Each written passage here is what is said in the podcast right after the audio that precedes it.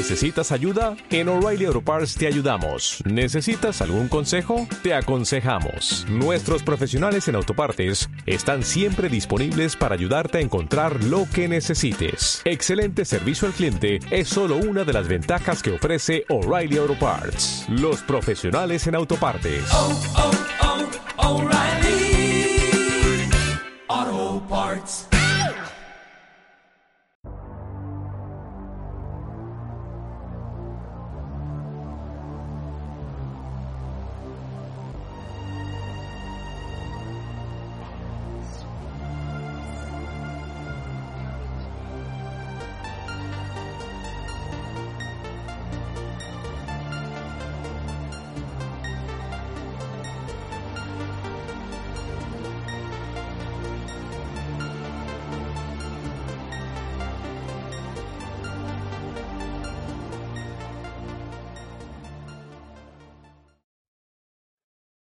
¿Cómo estáis? Ha sido un mes intenso, un mes de un montón de cosas, herramientas nuevas, eh, contratos públicos, desinformación.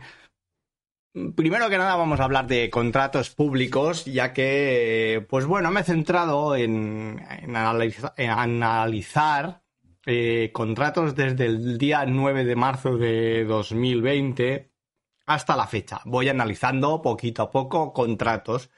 Y la cosa es muy fácil. Es contrato que coges, contrato que hay algo ilegal en él. ¿Por qué digo esto?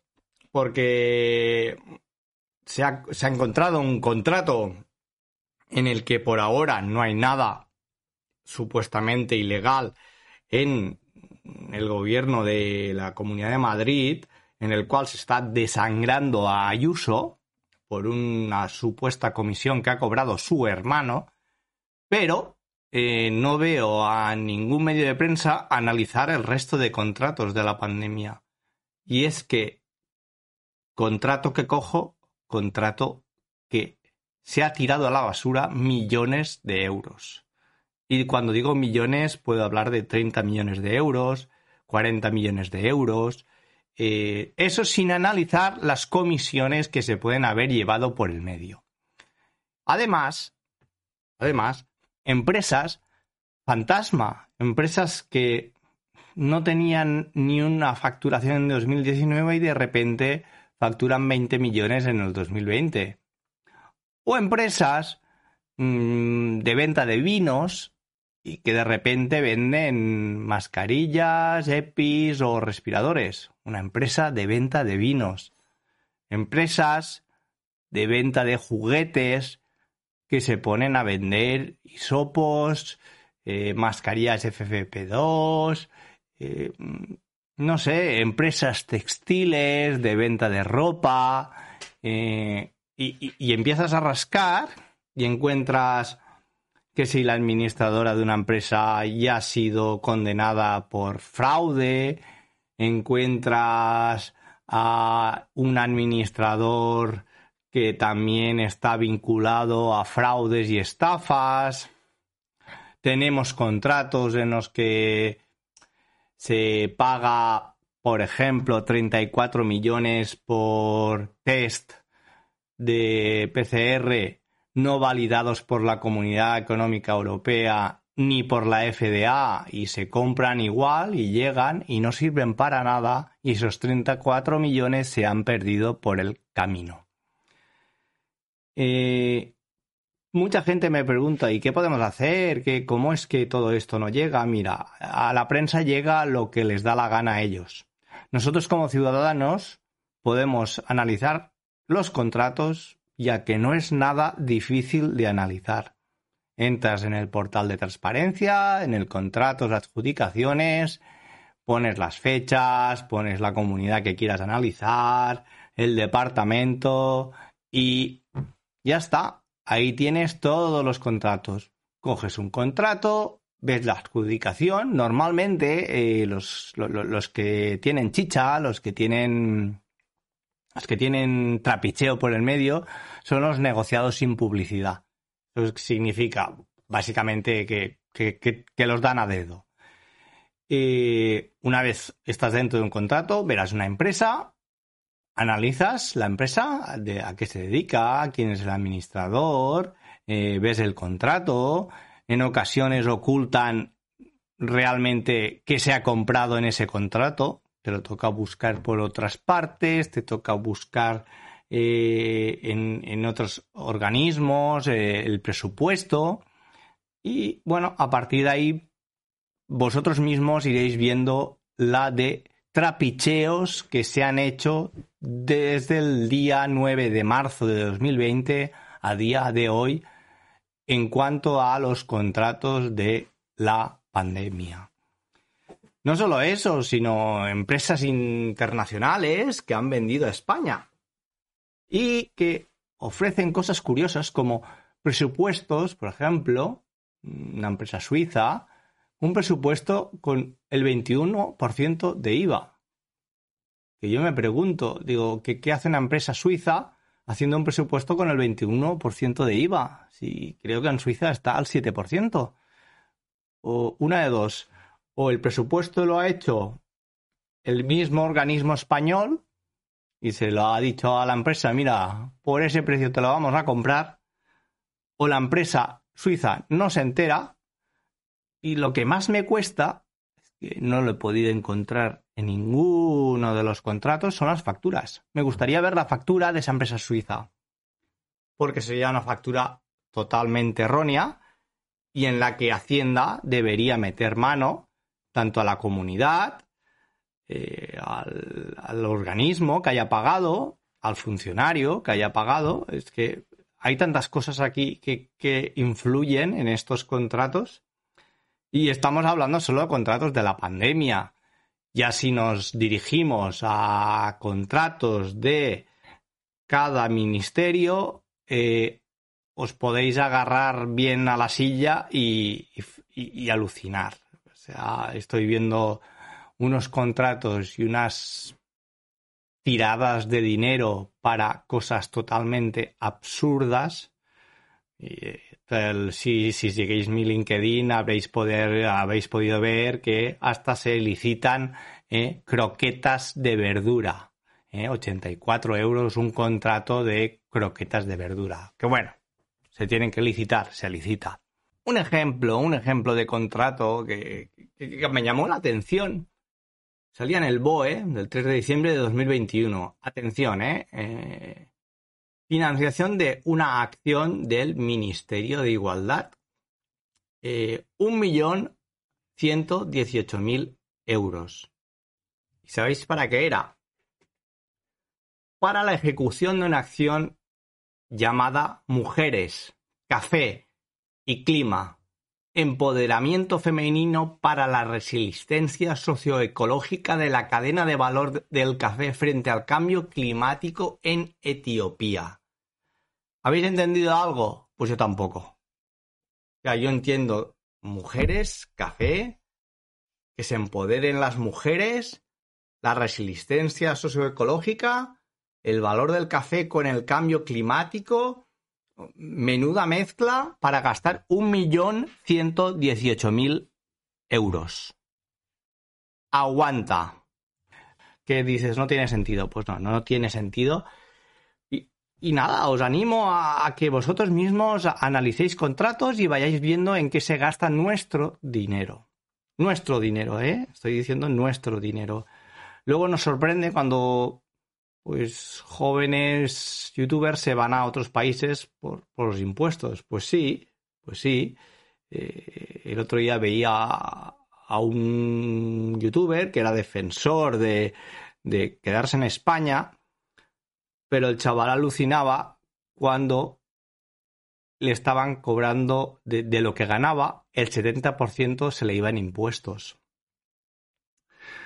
Claro, si vemos eh, cómo se tira nuestro dinero en contratos que se pierde el dinero por el camino, en que se pierde el dinero en comisiones, en que se paga 10 veces más de lo que vale los contratos, en que se hacen eh, estudios sin sentido, en que se compran hasta croquetas, en que, bueno, he visto tantas cosas que aún no he sacado a la luz y sacaré, que es normal que se enfaden y digan, pues yo estoy harto de pagar por todo esto.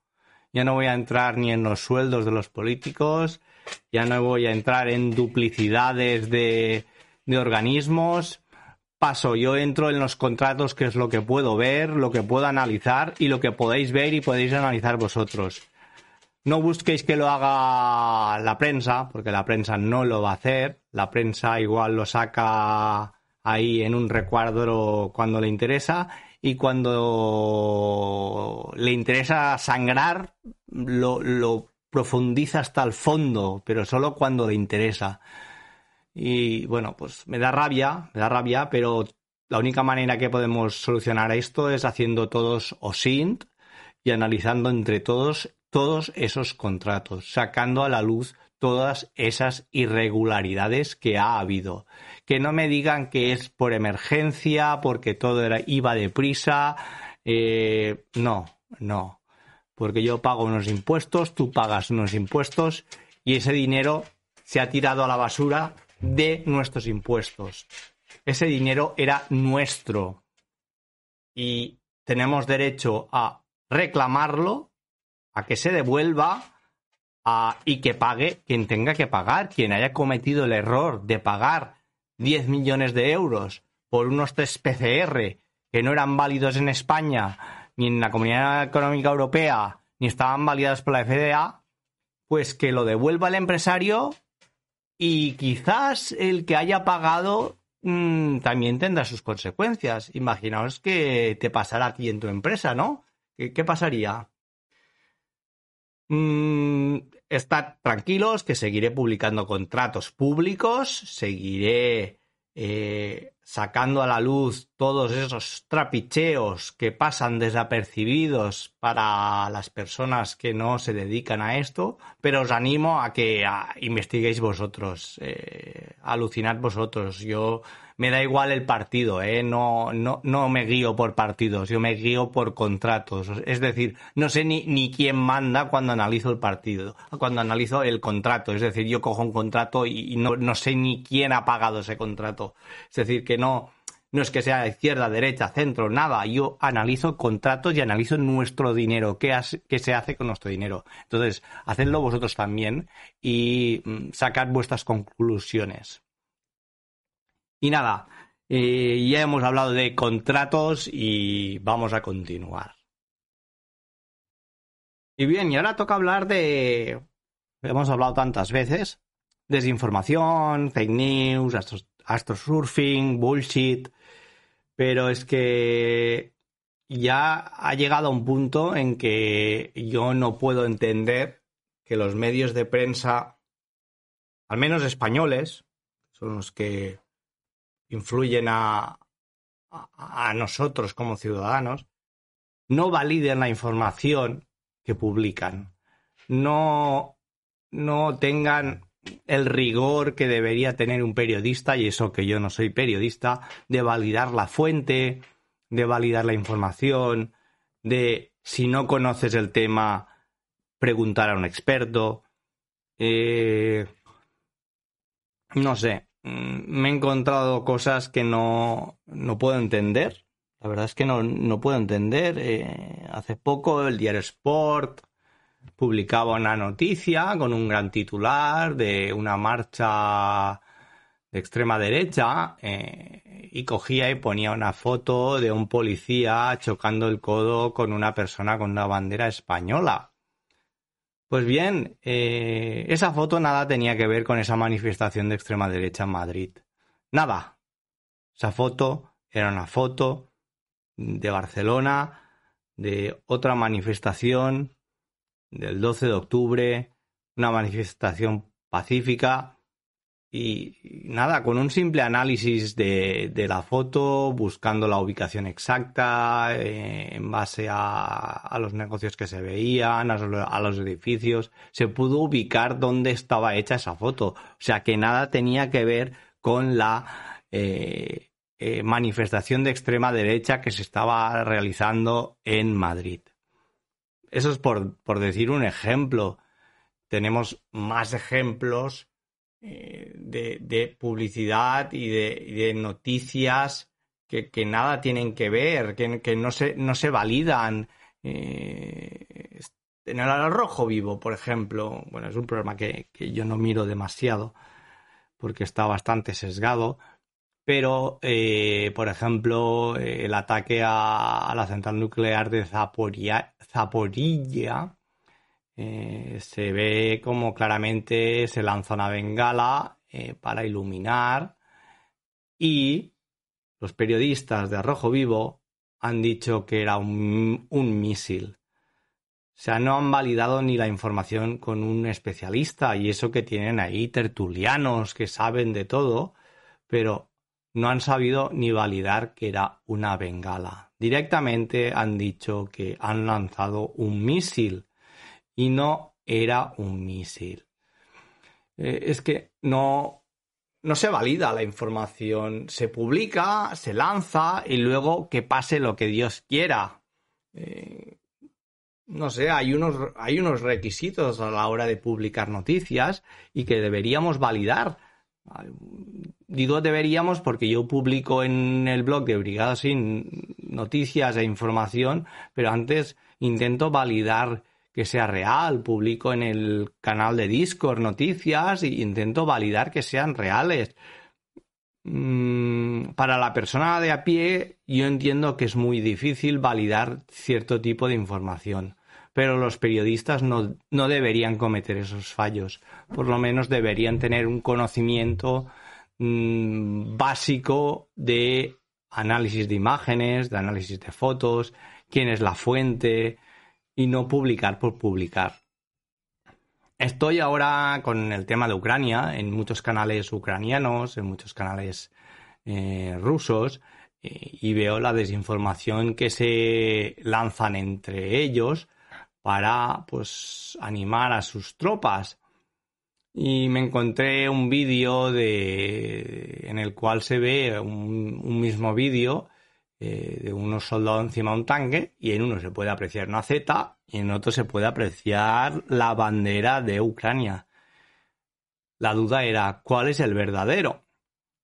Claro, eh, depende de qué periódico, de qué medio de prensa, podría haber cogido una imagen o la otra y, y ya está. Y decir, ahí tenemos a los soldados avanzando, pero no es así. Había que validar cuál de los dos vídeos, porque eran idénticos, solo cambiaba el, el, pintado del tanque, eh, había que validar cuál era el verdadero. Para eso, ¿qué hay que hacer?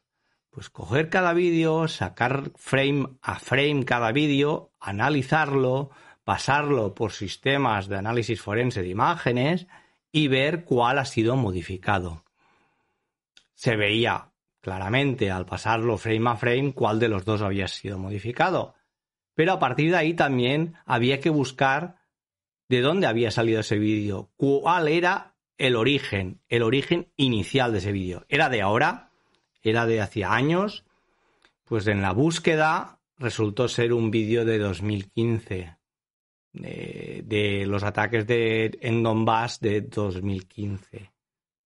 Simple, puede ser que sea complicado para gente que no se dedica a esto, pero para los periodistas tendría que ser algo rápido y práctico y, ya deberían hacerlos de un primer momento si ellos no son los que están grabando ese vídeo, si ellos no son los que están utilizando esas, no, no están haciendo esas fotos. Si estáis utilizando vídeos y fotos de otras personas, por lo menos se tendría que validar la imagen. Otro caso que, que ha sorprendido mucho y que ha salido en muchos medios de prensa es se ven pasar unos tanques ucranianos y se ven dos niños saludando eh, el saludo militar a esos tanques y los han hecho pasar como que eran de ahora. Y no eran de ahora tampoco, eran de hace años. Pero nadie se ha dedicado a validar esa foto. Todos han cogido y la han utilizado nuevamente estamos ante una no validación de la información.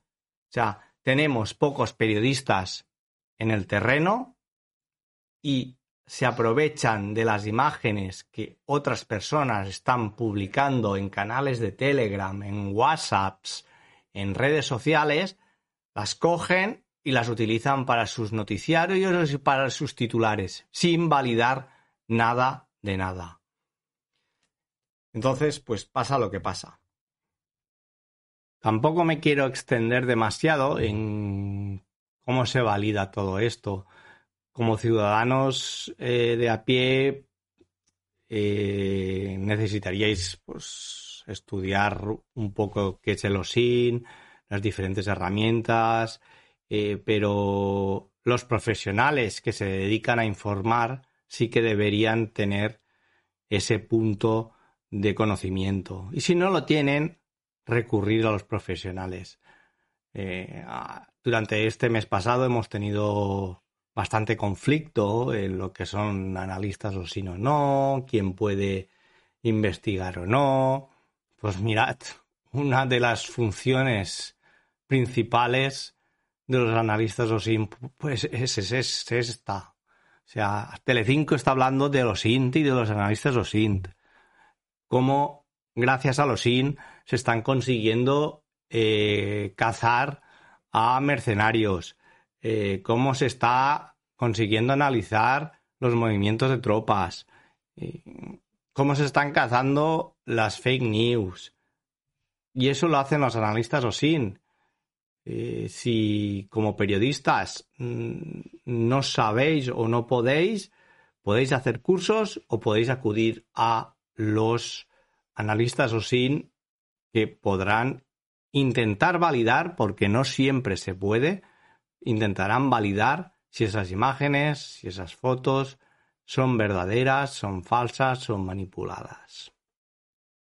Y bueno, después de ya hablar de, de esa validación de esas fake news y todo esto, vamos a continuar con la evolución de Brigado SINT. Eh, nos están llegando muchas peticiones de estafas, de análisis, de si podemos ayudar en ciertas estafas. La verdad es que estamos en un momento en que tenemos bastante trabajo y no podemos llegar a todas las peticiones que están entrando. Eh, estamos en más de 25.000 visitas mensuales en el blog y, nos llegan muchos emails para que ayudemos a, esas investigaciones. Eh, nos encantaría, pero en este momento no tenemos tiempo y lo principal es poner una denuncia ante la policía, la Guardia Civil, Mossos de Escuadra, eh, lo que toque en tu comunidad es poner una denuncia y a partir de ahí que la policía pueda hacer, intente hacer lo que pueda. Nos encantaría poder ayudaros a todos, pero son muchas las peticiones que están entrando.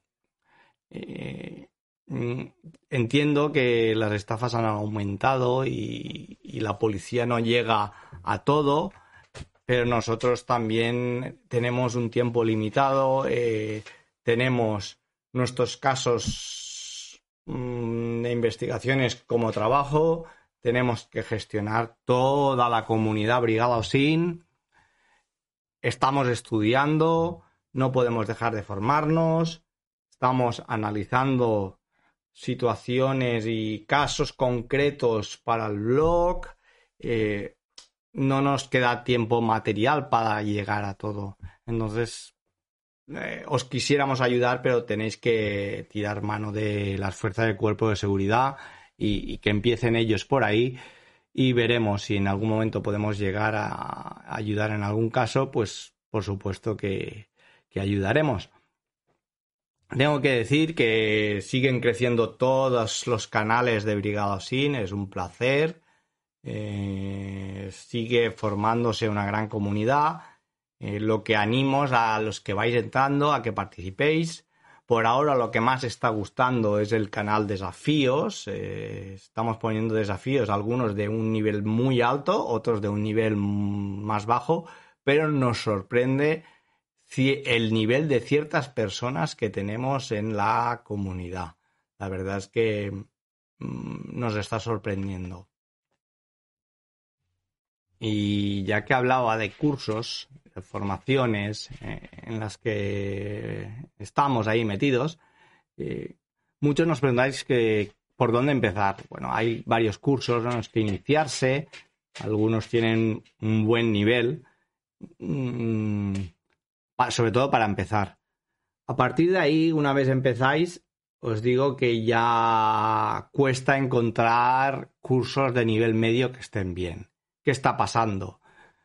Que se están haciendo cursos muy completos, pero que valen mucho dinero y en los que la mitad del curso es de iniciación y la otra mitad puede ser que sea nivel medio. ¿Qué pasa? En nuestro caso, pues nos encontramos en que no vamos a pagar ese pastón por un curso que la mitad de curso nos lo sabemos de memoria para tener la otra mitad. Luego nos encontramos cursos que, que lo que pagas es el certificado, básicamente, porque quien realiza el curso tiene pues un renombre. Eh, nos decís cómo empezar, qué hacer. Nuestro consejo, empezad por un curso básico si no tenéis ni idea de OSINT y luego tenéis que autoformaros y leer mucho. Hay muchos libros eh, que podéis leer para formaros, pero el OSINT no es solo OSINT. Tenéis que saber formaros en qué son noticias falsas, cómo se crean, eh, qué son los sesgos cognitivos, qué es la inteligencia. eh, el OSIN lo forma un, un englobado de, de, ¿qué diría yo?, de, de temas que no solo son OSIN, que no solo es saber utilizar herramientas, podéis tener las mejores herramientas de pago que, que queráis, pero si luego lo que se saca de esas herramientas no tenéis ni idea o tenéis ses- sesgos cognitivos que os hacen ver esa información de otra manera, eh, si no sabéis cómo se detecta una fake news o qué es el astrosurfing, mm, no sabéis detectar sock puppets, no sabéis detectar trolls, no sabéis detectar, eh, pues bueno, mm, toda una, una cierta mm, información que está alrededor de los IN no va a servir de nada que hagáis ni un curso de iniciación ni nada. O sea que tenéis que leer y leer de muchas temáticas para estar bien preparados. Eh, en mi día a día es trabajo, estudio para ciertos cursos que estoy haciendo, descanso, un poquito de serie para relajar y cuando me voy a dormir leer libros. Ese es mi día a día, solo para estar formado e intentar hacer lo mejor posible mi trabajo y poder enseñar al resto pocos, mis pocos conocimientos, porque creo que aún son pocos visto lo que, lo que estoy viendo por delante. Pero bueno, continuamos. Y continuando con el uso de, fuentes abiertas, de, en este caso, pues cosas divertidas que, que podéis hacer. No sé si os acordaréis del famoso voto de Alberto Casero Ávila del, del PP, en el que, según él, un error informático eh, hizo que votara a favor de la reforma laboral. ¿Qué pasa? Que las fuentes abiertas lo que tienen es que tienes acceso a pues todo lo que lo que hay en, en este caso en el Congreso. Y curiosamente, en la sesión mm, 149 del 3 de febrero de 2022 de, había 28 votaciones. Y el señor Alberto Casero Ávila no se equivocó en la votación de la reforma laboral. Se equivocó en tres votaciones. Pero ¿lo habéis oído en alguna parte? ¿Verdad? A lo mejor sí, a lo mejor no. Pues sí, se equivocó en tres votaciones. La primera, moción consecuencia de interpretación urgente del grupo parlamentario en el Congreso sobre la observancia constitucional del programa legislativo del gobierno. Y se equivoca. La segunda equivocación, el Real Decreto 32-2021 del 28 de diciembre, medidas urgentes para la reforma laboral, la garantía de estabilidad en el empleo y transformación del mercado. Se equivocó en el voto. Y por último, Tramitación como proyecto de ley de procedimiento de urgencia del Real Decreto del 28 de diciembre de medidas urgentes para reforma laboral de la garantía de estabilidad del empleo, de transformación del mercado de trabajo. Es decir, se, se equivocó en tres votaciones, no en una, en tres. ¿Dónde está el error informático? ¿Habéis oído que lo hayan dicho en alguna parte? Después ha habido ciertas informaciones que, me han descolocado, que si el, señor Alberto Casero eh, se presentó en el Congreso para intentar entrar, no le dejaron entrar. Ahí ha habido un poco de desinformación por varios medios de prensa y tampoco no me cuadraba demasiado porque según los números, Alberto Casero votó a las 5.24 desde Trujillo, Cáceres, se da cuenta del error y a las 18 y 18 se presenta en el Congreso. 54 minutos. Un trayecto que cuesta 2 horas y 21 minutos. Mm, todo eso se, puede ver en. Cogéis en el Google Maps, hacéis el trayecto y sale todo. No sé si realmente se presentó o no, eso lo dijeron algunos medios de prensa, pero era, no era factible que se presentara en el, en el Congreso en 54 minutos eh, ni, ni en dos horas, porque cuando hubiera llegado ya no habría nadie en el Congreso.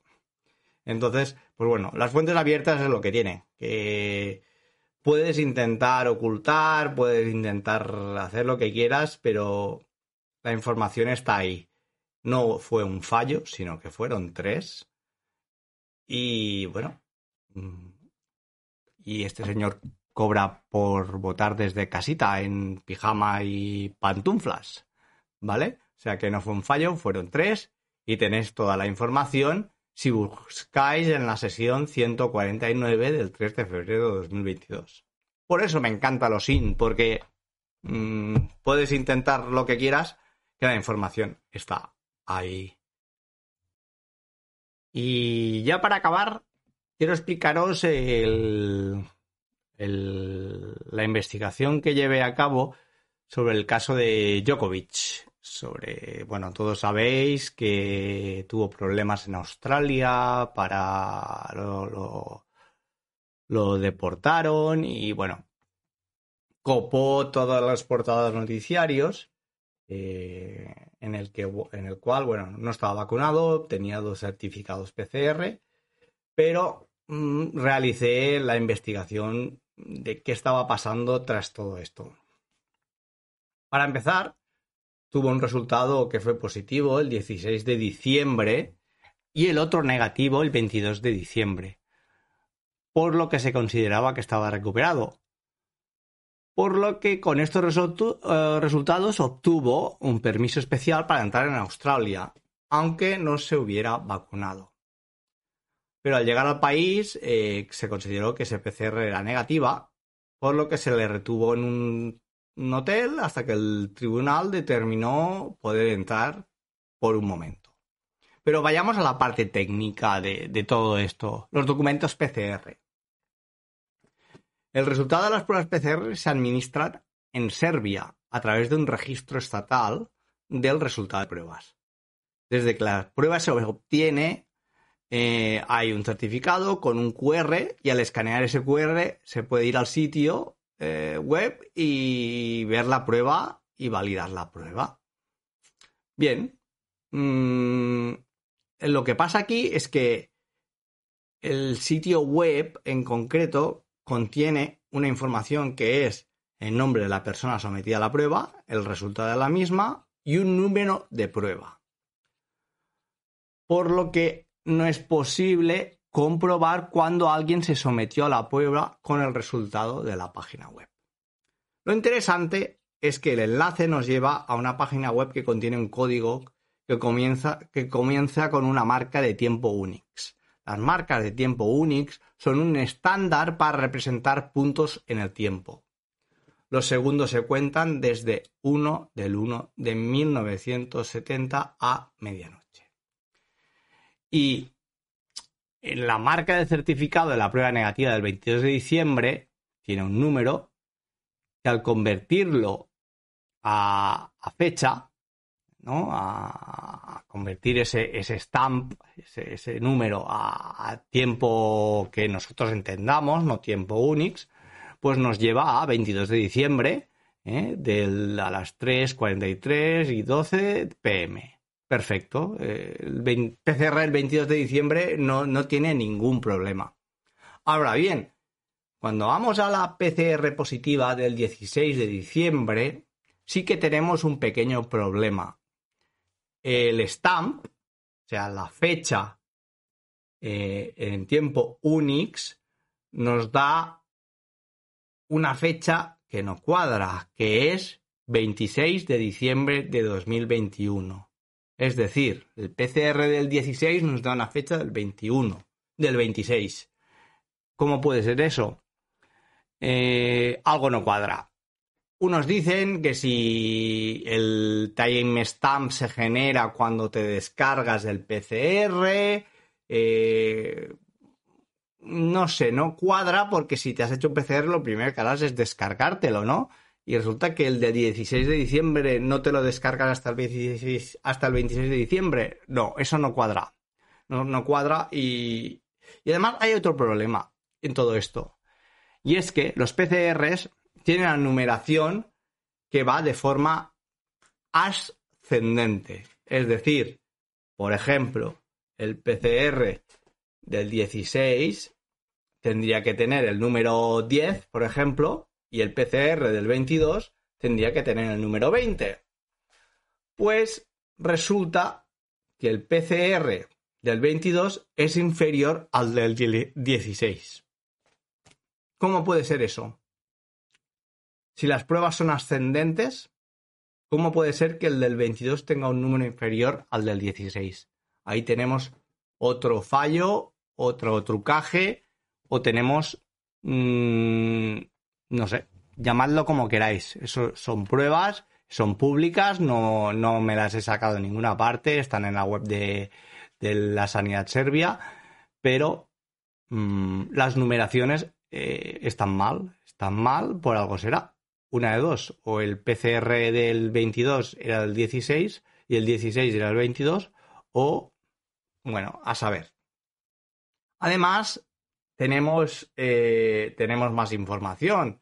Eh, si nos fijamos en la tabla de test del 16 y del 22 de diciembre de Serbia, arrojan que se realizaron 75.000 pruebas pero la prueba de, Djokovic se difieren en 50.000.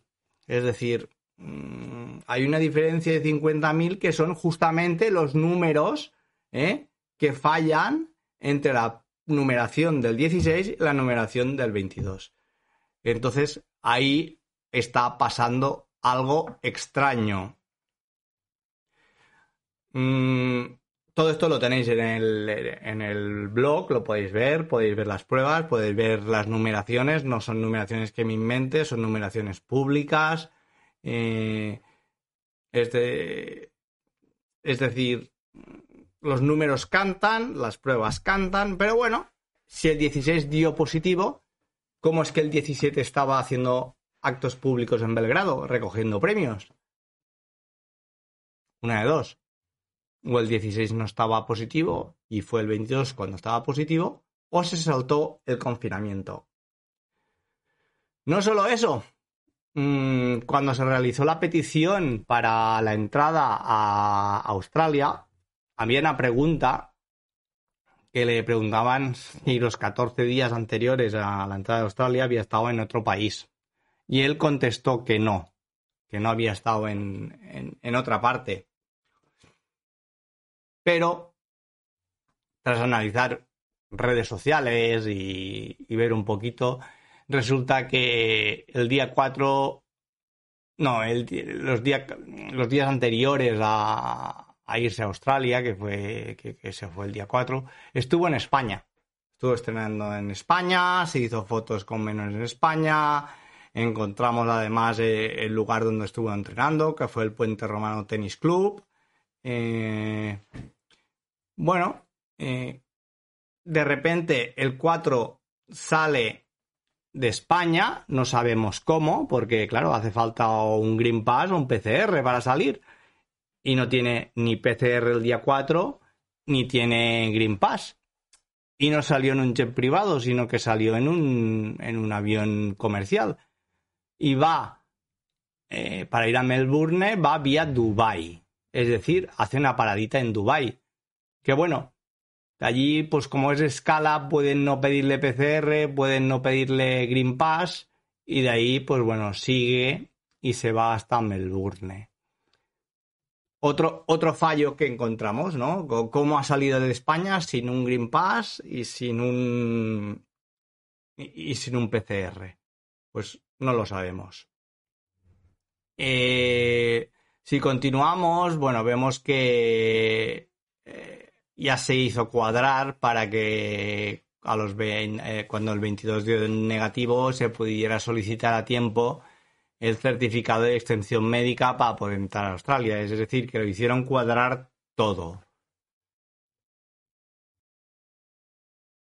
Así que tenemos eh, la exención médica, que aparte que pues tenemos el QR que lo valida, que lo podéis leer y te dice que es válido, que tiene la extensión médica para entrar a Australia, pero bueno, también tenemos qué avión cogió, el número de vuelo, la terminal, la puerta, lo tenemos todo, es público, o SINT, como os digo, o SINT, es todo público, pero pues bueno, tenemos ahí fallos en los fallos o manipulaciones en los PCRs, manipulaciones en las numeraciones de los PCRs, eh, equivocaciones o mentiras en que los 14 días anteriores no estado en ningún sitio.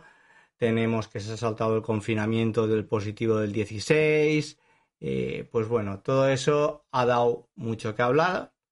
Eh, los seguidores de Djokovic y, los que están a favor de no ponerse vacunas, pues les ha parecido totalmente pues que se ha hecho una ilegalidad con él, pero la verdad es que por lo que veo en las pruebas que hemos recopilado, el que ha cometido bastantes errores ha sido él. No costaba nada hacer las cosas bien hechas, como por ejemplo hacerse un PCR al salir de España, ¿no? Tendría un PCR en el que daría negativo, pero ¿cómo salió de España? ¿Quién permitió salir de España?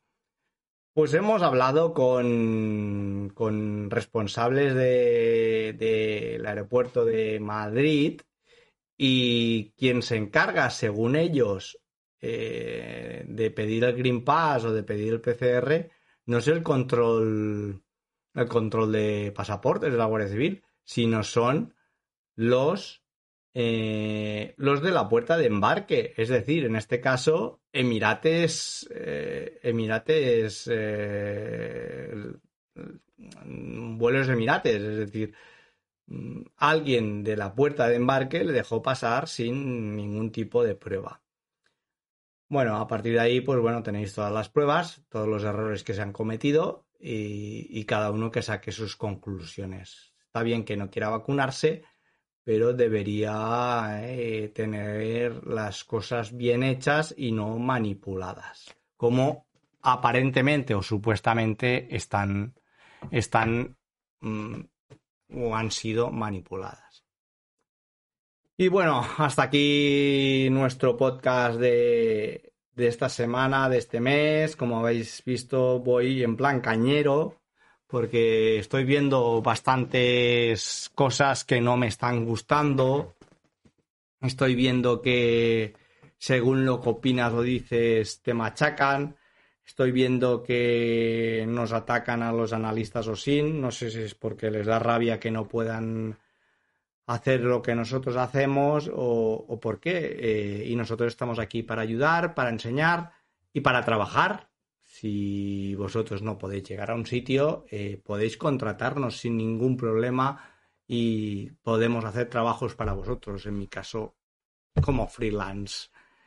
Eh, espero que os haya gustado este capítulo. Ha sido un capítulo más, más cañero de que lo- los normales. Y nos vemos en la siguiente. En, la, en el siguiente podcast que espero traeros cosas más divertidas. Un saludo.